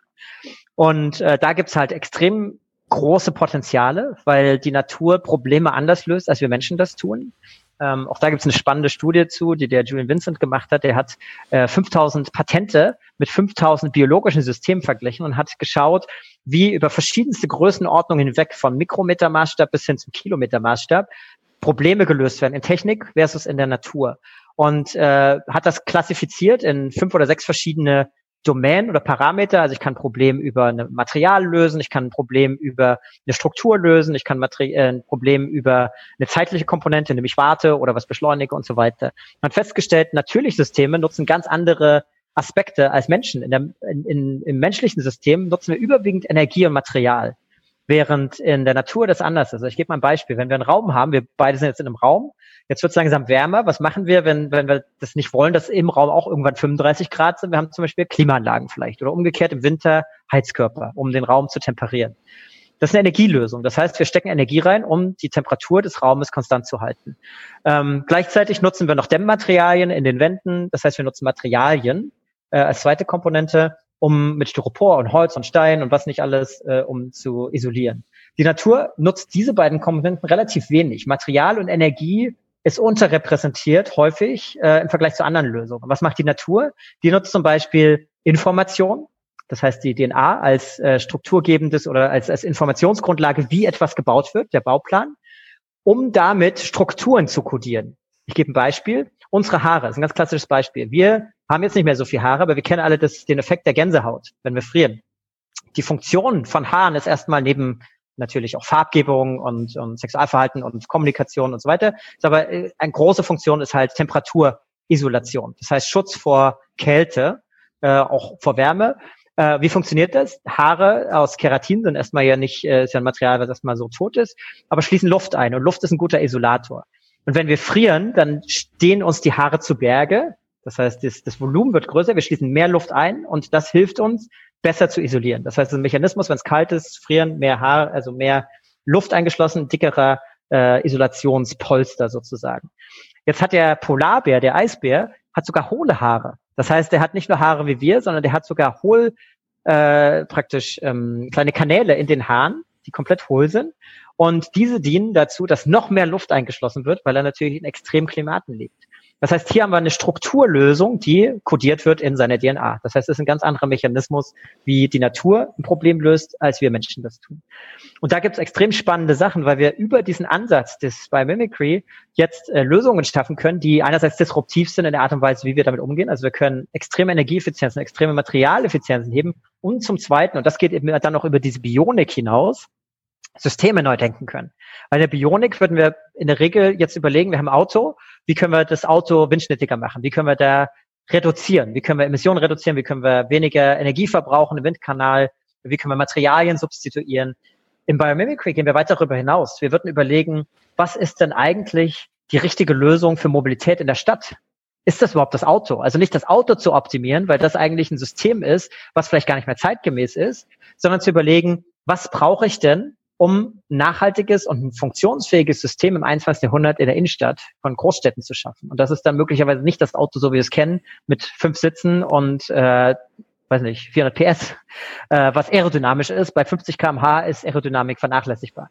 Also äh, da kommen wir bei, zu ganz anderen Antworten. Und dann kann ich nämlich systemisch denken, dann kann ich auch mit Sensoren denken, dann kann ich mit äh, digitalen Geschäftsmodellen und Möglichkeiten denken, dann kann ich mit Partizipation denken, weil so ein Auto an sich ist erstmal nicht partizipativ. Das ist cool sein. Da habe ich auch ganz viele natürlich Nutzerimpulse. Aber das an sich baut ja noch kein Ökosystem, sondern wichtig und spannend wäre doch, wie kann ich zum Beispiel durch Mobilität, wenn ich das auch als Grundrecht der Menschen im 21. Jahrhundert definiere, wie kann ich damit Gemeinsamkeit schaffen? Wie kann ich Stadtquartiere entwickeln? Wie kann ich äh, ressourcenschonend umgehen? Wie kann ich das besser auslasten als ein Auto, was derzeit zu fünf Prozent genutzt wird, 95 Prozent rumsteht? Und das gibt mir ganz neue Antworten, die durch klassische Lösungssysteme nicht erschließbar sind. Und ich habe immer ein Referenzsystem, nämlich die Natur, wie ich es anders machen kann, wie ich aber auch systemischer denken kann und damit Mehrwert schaffen kann. Also auch diese, äh, diese, wie wir es Ecosystem Performance Standards bezeichnen. Also was kann eigentlich ein Wald liefern an, an Services, äh, saubere Luft, Wasser speichern, äh, ähm, frische, also was auch immer, ähm, sauberes Wasser wieder äh, gefiltert rauslassen und so weiter, Biodiversität. Und was können eigentlich unsere Städte? Und können wir das vielleicht in unseren Städten abbilden? Also das sind ganz neue Qualitäten und dann Diversität vielleicht nicht nur auf Artenvielfalt, sondern auch Diversität auf unsere eigene Kultur gedacht. Und damit sind wir dann in der Abstraktion, was bedeutet das für Organisationen, für, für, also für Communities, für Gemeinschaften? Was bedeutet das vielleicht auch für Demokratieverständnis? Wie organisieren wir uns? Äh, wie funktioniert Hier Hierarchien in der Natur? Die gibt es natürlich auch. Jede Zelle hat eine Hierarchie aus, aus verschiedenen Organellen innerhalb einer Zelle und so weiter. Aber das ist anders organisiert mit viel mehr Feedback-Mechanismen als und viel anpassungsfähiger, adaptiver, als das unsere Politik ist, unsere Demokratie, unsere Organisation. Und das ist, wo es spannend wird auch da, ich glaube, man sieht, also ich sehe sofort das Potenzial und ich glaube, man kann dann fast an jeder Stelle merken, boah, da gibt's so, so viel, was man komplett anders machen kann. Und du hast es gerade ja nur angerissen. Man sagt, mhm. ey, wo, wo ja gefühlt bei vielen ist, okay, es ist so, so viel, schnell wird jetzt entwickelt, es kommt so viel Neues und irgendwann sind wir am Ende. Ähm, mhm. Wobei das ganz klar zeigt, wir sind ja ganz beim Anfang und momentan, das, was wir machen, machen wir vielleicht immer neu, aber wie wir die Sachen machen, das kann ja demnächst nochmal komplett anders sein genau. und vielleicht ja. deutlich besser und vor allem, ähm, was du immer wieder sagst, finde ich sehr gut betont, halt auch einfach nachhaltiger und in sich schlüssig, dass die Sachen zusammen dass du nicht eine Sache isoliert betrachtest, mhm. sondern halt zu gucken, okay, wir können alle Sachen irgendwie zusammenkommen. Ich glaube, das ist mega wertvoll. Ja. Was ich dabei interessant finde oder was ich mich jetzt frage, okay, wie, wie kann jemand, der sich nicht extrem viel damit beschäftigt, davon irgendwie profitieren? Weil so wie du es jetzt beschrieben hast, ist es sehr, ähm, nehme ich an, recht oberflächlich noch. Das kann man erstmal verstehen. Okay, ähm, aber gerade wenn es darum geht, irgendwie wirklich Innovation davon zu haben, braucht man auch wirklich ein tiefgreifendes Verständnis. Allein um die Zusammenhänge zu verstehen, um dann das Prinzip zu verstehen und dann irgendwie noch abzuleiten und umzusetzen. Wie, mhm. wie kann man von vielen, die sagen, hey, sie wollen in der Organisation, zum Beispiel die Kultur verändern. Das hast du so ein bisschen angesprochen. Wie können die dieses Prinzip, dieses Grundverständnis zu sagen, okay, wie kann man was aus der Natur abgucken und dann sagen, ohne tief dort in die Materie reinzugehen, trotzdem es irgendwie nutzen? Ja. Ähm, also das ist nur begrenzt möglich, als wenn ich jetzt praktisch keinerlei Bezug zu biologischen Systemen habe oder Biologieverständnis habe, ist es schwierig, da über dieses wirklich an der Oberfläche kratzen hinauszukommen und vielleicht auch nicht Gefahr zu laufen, irgendwelche Fehlinterpretationen zu machen. Also wir haben ja auch in der Geschichte, zum Beispiel der Sozialdarwinismus, komplette Missinterpretation von Darwin, kann ja zu komplett falschen und fatalen äh, Schlüssen führen. Also das ist, da muss man auch ein bisschen aufpassen. Ähm, äh, was es da bedarf, ist eigentlich äh, Grundverständnis, wie biologische Systeme funktionieren. Und da hilft es, und deswegen finde ich auch, da ist auch wieder Diversität, zum Beispiel jemanden im Team zu haben, der sich mit Biologie auskennt. Äh, genauso wie ich einen Psychologen vielleicht, der, der sich mit Menschen auskennt, im Team haben sollte. Also es hilft einfach nicht nur, äh, wenn ich eine IT-Firma bin, Entwickler, Entwickler zu haben, sondern vielleicht auch Leute, die sich mit Menschen auskennen oder mit äh, eben, wie gesagt, Organisationsentwicklung. Ähm, was es gibt als Hilfsmittel, vielleicht auch das als Tipp für die Zuhörerschaft hier, ist eine Seite, Website, die heißt asknature.org. Die wird betrieben von äh, unserem Partnerinstitut, dem Biomimicry Institute in den USA. Und das ist eine Datenbank, wo man tatsächlich Funktionen abfragen kann. Also es ist eine Eingabemaske, da kann ich, äh, da steht im Prinzip How would nature und dann kann ich ein Wort eingeben, self-organize, how would nature produce color, how would nature temperature insulate, how would nature communicate und so weiter. Und dann kriegt man sowohl Beispiele aus der Biologie, relativ einfach erklärt, mit Links zu den ähm, Originalstudien zum Teil, als auch Beispiele, wie es bereits umgesetzt wurde, also Case Study. Und das ist vielleicht ein guter Startpunkt. Ansonsten, wenn man tiefer einsteigen möchte, äh, gibt es das eine. Also wir haben, kann ich ein bisschen Selbstwerbung machen, ne, die Biomimicry Academy gestartet. Das ist tatsächlich ein Befähigungs-, Ausbildungsprogramm, Zertifizierungsprogramm, äh, was, wo wir Leute trainieren in diesem Mindset, in dieser Methodik. Das ist das eine. Äh, machen wir Zusammenarbeit mit dem Naturkundemuseum hier in Berlin. Zum Beispiel. Ähm, dort finden auch äh, die Präsenzveranstaltungen statt. Wir haben jetzt ein komplettes Online-Programm entwickelt. Ähm, das andere ist, dass man sich einfach wirklich jemanden reinholt in die Organisation, ähm, mit denen man das, also die diese Expertise haben und die dann als Sparringpartner dienen, um solche Sachen zu äh, implementieren und äh, mit zu begleiten. Ähm, das sind, glaube ich, so die Ansätze. Also ganz wirklich nur laienhaft sozusagen alleine ist schwierig, weil man eben zu Fehlinterpretationen kommen kann. Äh, hilft aber trotzdem schon mal Impulse zu kriegen und dann in, entweder mit äh, jemanden mit reinholen ins Design-Team, ins Change-Team oder äh, wie gesagt jemanden auch da befähigen, um das zu tun. Das sind die zwei Möglichkeiten. Und wie gesagt, Hilfsmittel nutzen wie asknature.org zum Beispiel ist eine schöne Plattform. Ja, mega gut. Das, das fand ich nochmal sehr wichtig. Also ich habe noch ganz kurz auch noch reingeblickt. Ask Nature auf den ersten Anblick, ich glaube, es kann richtig interessant sein, auch gerade um zu gucken, wie kann man komplett neue Ideen mal bekommen. Äh, das ja. ist super. Ansonsten ähm, muss man auch nicht immer gleich jemand ins Team holen. Ich glaube, einfach als Sparing-Partner, jemand kurzfristig mal zu dem ey, Feedback zu bekommen, äh, ist, glaube ich, da auch schon mega wertvoll. Genau. Und vielleicht noch ein Punkt auf Langfristigkeit gedacht, auch da schon mal langfristig denken. Ich glaube, alle, die Kinder haben, eine Sache, die ich mitgeben kann, ich selber habe auch zwei kleine Töchter, ähm, bringt eure Kinder in die Natur, bringt denen das bei, dieses, was wir eigentlich alle verlernt haben, indem wir in diesen künstlichen Umgebungen sind, dass wir diese Neugier und diese Verbindung zu biologischen Systemen haben und uns begreifen als Bestandteil dessen. Das ist so wertvoll, weil es das ganz anderen Zugang verschafft. Äh, weil es unseren Kindern was mitgibt auf vielen Ebenen. Also es gibt auch diesen Begriff der Biophilie, der nachweislich, wissenschaftlich nachweislich, äh, nachweislich äh, praktisch bestätigt, dass wir ähm, von der Natur, von Formen, Materialien, aber auch der Umgebung positiv beeinflusst werden. Unser Immunsystem, unser Stresslevel geht runter, unsere Atmung geht runter. Äh, all solche Sachen werden tatsächlich beeinflusst, zum Beispiel eben das in Büroumgebungen, in Lebensräume, in Städte zu bringen, aber gleichzeitig auch Kenntnisse darüber anzueignen, weil Kinder haben dieses Interesse und das zu fördern und zu verstärken ist was, was, glaube ich, auf lange Sicht Gesellschaften hilft, den anderen Zugang zu haben zu solchen Fragestellungen und solchen Lösungen. Bin so bei dir. Ansonsten kann ich auch noch hinzufügen, ist nie zu spät. Auch so, egal wie alt man ist, lohnt sich ja. immer äh, mehr Zeit in der genau. Natur zu verbringen genau. und da dort reinzugehen. Ja. Letzte Frage, bevor ich dich gehen lasse. Ähm, einfach was, was mich brennend interessiert. Wo du sagst, du hast vorhin nur angedeutet, dass du vor allem als Katalysator zuständig bist und ich sie siehst ähm, beim Anfang, um es wirklich ins Laufen zu bekommen. Warum fokussierst du dich darauf, wirklich diesen Anfangswert, zu sagen, etwas anzustoßen vielleicht ähm, und nicht Organisation, Menschen mittelfristig oder langfristig zu begleiten, zu gucken, hey, wie können die diese Organisation ja. den größten Impact haben? Ja.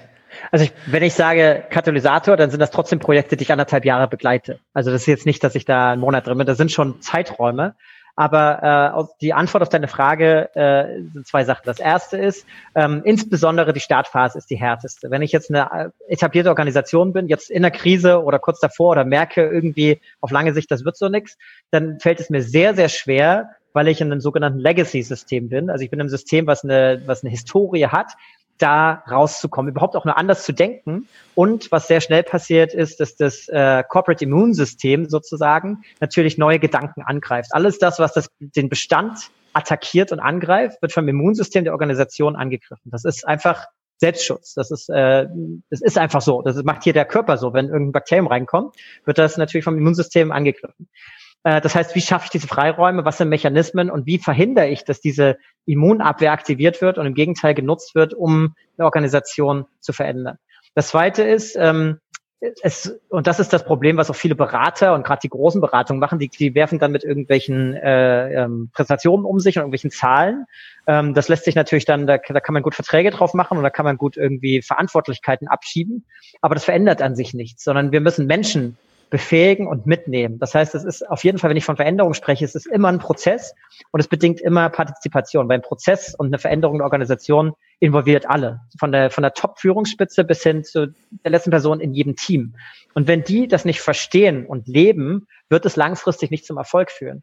Das heißt, äh, wir brauchen da Mechanismen, wo Leute, und da sind wir wieder bei der Befähigung, verstehen, warum es notwendig ist und ihre äh, kleinen, praktisch ihren Beitrag mitleisten können und ähm, dann aber auch befähigt werden, das weiterzutragen, weil sie die Verantwortung haben, weil sie die, weil sie den Mehrwert sehen und weil sie dann auch das schöpfen können, von dem wir gesprochen haben, diese Selbstwirksamkeit. Sie merken, sie können was bewirken in dem Umfeld und in der Zukunftsgestaltung.